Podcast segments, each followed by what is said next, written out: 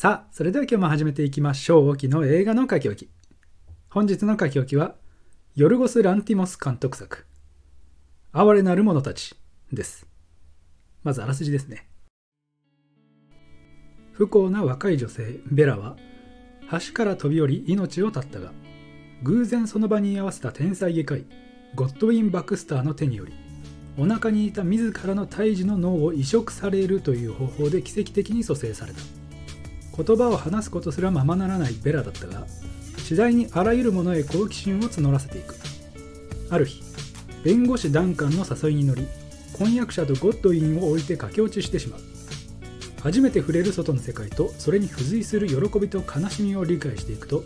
ベラは驚くべき成長を遂げていく。という物語。出演キャストにはエマ・ストーンウィレム・デフォーマーク・ラファロラミー・ユセフジェロッド・カーマイケルクリストファー・アボットスージー・ベンバほかとなっております。まず監督のヨルゴス・ランティモスについてですが前監督作の女王陛下のお気に入りですかね。ねちっこいというかなんというか謎の粘着物を眼球に撫でつけてくるかのような個性の強い作風だと。個人的にはそんな印象ですけども今回も見事に強烈な作品でしたね。連続でアカデミー賞ノミネートということで批評家からの評価も得られるような地位を築きつつあるのかもしれません。引き続きエマ・ストーンとのタッグで女王陛下のお気に入りではその肌の露出度合いっていうのが話題になりましたが今回はあんなもんじゃないぞと。もうね衝撃的というかちょっともうたくさんあのもう結構ですっていうぐらいのシーンが非常に多くてですね。エマ・ストーンのファンの方が見に行ったらげっそりして劇場から出てくるんじゃないかなと。ま納得の R18 プラス指定でかなり濃厚なベッドシーンが多いですので間違っても付き合いたてのカップルとかそこまで仲良くない友達とはいかないことを強くお勧めいたします。見終わった後に気まずくなるリスクを取ってでも得られるものはそこまで多くはないんじゃないかなと、まあ、個人的にはそんな感じでした。ということで漢字の内容についてですが何回なのか何回じゃないのかよくわからないんですよね。まず世界観が非常にユニークで古き良きイギリスっぽい古風な雰囲気と近未来的なビジュアルが組み合わさって一体ここはどこなんだと。急に空を飛ぶゴンドラのような乗り物が走っていてハッとさせられる。そして見上げた空は絵の具を垂らしたように滲んでいるんですね。美しいとも取れるしどこか毒々しさもあって。これが汚染された空なのか定かではないんですがそういった説明のない部分への想像の余白が非常に含まれていてある意味では完成された。ある意味では未完成の世界観。っていうのが非常に魅力的ではありました。ベラを蘇らせたゴッドウィンが幼少期に父親から虐待に近いような実体実験を受けているんですが臓器を切除して本当に必要がどうかっていうのを確かめるとかね、まあ、近未来なら今よりもさらに医療科学っていうのは進んでるはずですから、まあ、そういったあやふやな世界観を楽しむこともできました。そして物語についてですが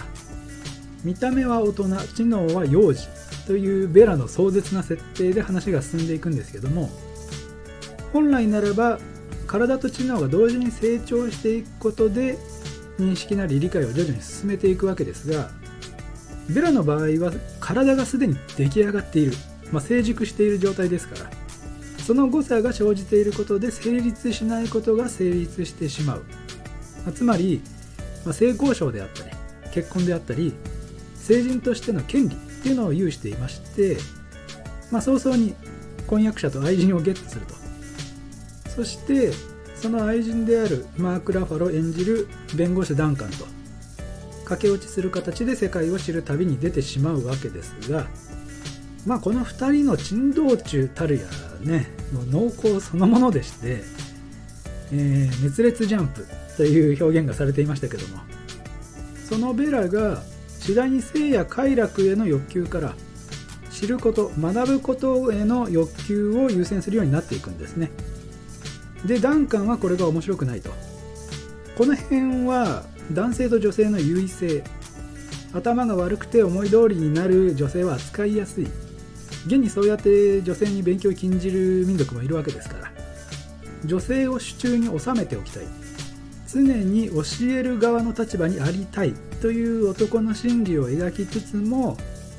そうやって探求の矛先を矢継ぎ早に変えていくベラの奔放さに一番魅力を感じているのもダンカンでしてここが彼を憎みきれない人物にしている部分なんですよね。マーク・ラハロだからまあいいかと思える部分ももちろんあるんですがそれでベラが哲学や世界の構造への学びを深めていくうちに彼女に夢中になっていたダンカンも次第に距離を感じ始めまして極めつけに自らの体を売って賃金を稼ぐという方法を学んでしまうと。30フラン。日本円に直すと3000円ぐらいだそうですがそのうちの10フランを宿場に持っていかれるという何ともえげつないやり方でしたがそこに行き着いた女性たちとの信仰やさまざまな事情や性癖を抱えた客を相手にして経験を得ていきまして平等を求める新たな思想に目覚めていく。そんな中でベラの母親、まあ、本来の体の主といった方が正しいのかもしれませんが母親ビクトリアの夫が現れるとともに病魔に蝕まれつつあったゴッドウィンに自らが生まれた経緯を知らされるわけですね。この辺から結構駆け足になっていきまして個人的にどうなるのかなと思って見ていた近しい人間との別れをベラがどう捉えるのかというところなんですが案外重く受け止めすぎないというか割とすんなり命の宿命を受け入れましてまあこの辺は自分を救ってくれたゴッドウィンへの感謝と運命をねじ曲げた憎しみっていうのが垣間見える部分なのかなと思いましたがこの映画に登場する人物ですね、まあ、ベラも含めて結構自分のことしか見えてないような気がするんですよね。それぞれが視野が非常に狭いっていう印象がありまして、まあ、唯一ゴッドウィンの助手でありベラの婚約者でもあるマックスが他人に対して譲歩したり気をかけたりするんですが優しさが全て正しいかといえば決してそうではないような気もするんですよね。ここでタイトルにもなっています「哀れなる者は誰なのか」というところに踏み込んでいきたいんですけども、えー、現代ですと「プアシングス」直訳すると「かわいそうなこと」「貧しいもの」みたいな意味になるようですがじゃあそれは一体何なのかというところで、まあ、個人的な解釈ですけどこれはもう全員のことで短絡的に考えるっていう行為のことなんじゃないかなと。先ほど作中の人間の視野が狭いと言いましたがエンドロールでこう部屋の壁紙だったりモニュメントだったりのさまざまな写真が流れるんですけれどもこれが結構ヒントになってるような気がして窓の写真なんかは近くで見ると普通の窓だけど少し離れるとあのねどう見ても男性器にしか見えなくなったりとか、まあ、壁に並んだ穴が人の顔に見えるとかこう都合のいいように視野角を狭める行為。見えたものを見たいように見てしまうことなのかなと思いました。主人公のベラだってねあのスラムで暮らす人を見て嘆いたり取り乱したりしてましたがお金をばらまいたところでそれが解決するわけじゃないですし、まあ、現にね困ってる人の手には届かなかったわけですからね。それで何かいいことをしたような気になっちゃうっていう人間の浅はかさ。みたいなものが込められていたのかなと。あの一応この「哀れなる者たち」ですが、まあ、原作の小説があるそうでしてそちらではそういう物語の本質に対しての言及があったりとか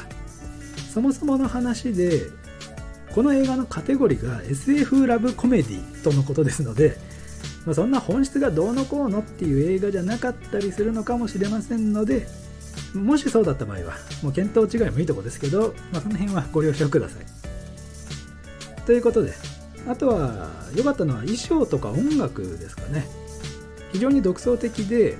特に音楽が最初楽器を叩いたり鳴らしたりしてただ音が出ているだけみたいなとても音楽とは呼べないような作りなんですけどベラが成長していくに従ってしっかり音楽になっていくっていう構成は非常に面白かったですね。今サンタラも聴いてますけどこちらも興味のある方はちょっと調べてみてはいかがでしょうか。では最後に出演キャストについて少しだけ触れておきますとやっぱりエマ・ストーンマーク・ラファロの体の張りようですね。文字通り一肌脱いだといった感じでしたけども、まあ、めったにここまではやらない2人でしょうから。そういった部分でも一見の価値はあるのかなと思います。ただしね最初にも言いましたが決して付き合いたてのカップルではいかない方がいいです。あそれとアカデミー賞作品賞はどうでしょうかね。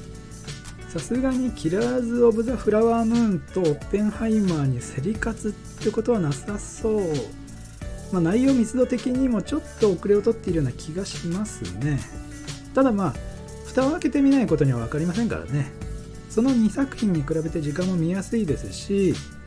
おそらくこの3本の中から選ばれることになるでしょうから。アカデミー賞を追うならおすすめしたいと思います。おっとここでメールが届きました。では早速読ませていただきましょう。えー、トキさん。はっきり言ってこの哀れなる者たち見るべきでしょうかというご質問。いつもありがとうございます。ではお答えさせていただきます。哀れなる者たち。刺激が強い映画ではあるがマストな作品なので見るべき。以上オキでした。ここまでお聴きいただいた方ありがとうございました。また次回お会いしましょう。